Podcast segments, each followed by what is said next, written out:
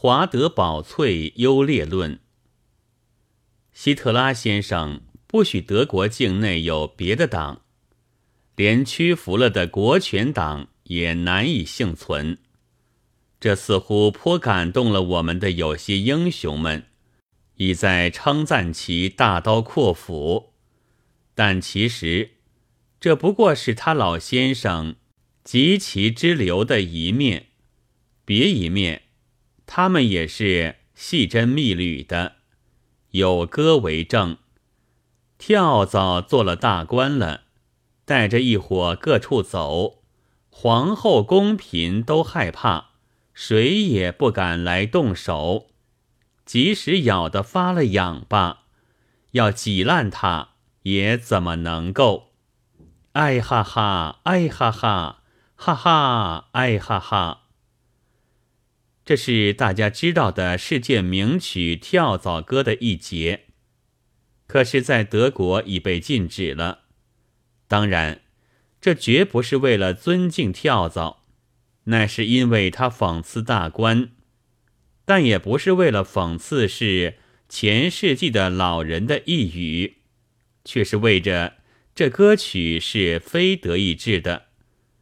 华德大小英雄们。总不免偶有隔膜之处。中华也是诞生细针密缕人物的所在，有时真能够想得入微。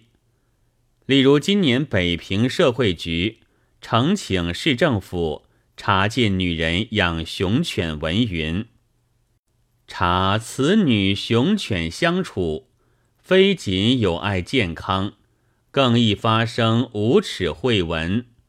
魁之我国礼义之邦，亦为习俗所不许。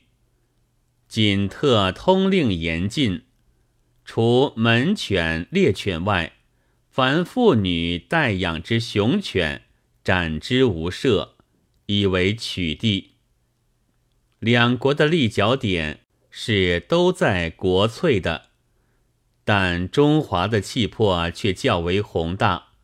因为德国不过大家不能唱那一出歌而已，而中华则不但此女难以续权，连雄犬也将砍头，这影响于巴尔狗是很大的。有保存自己的本能和应时势之需要，它必须变成门犬猎犬模样。六月二十六日。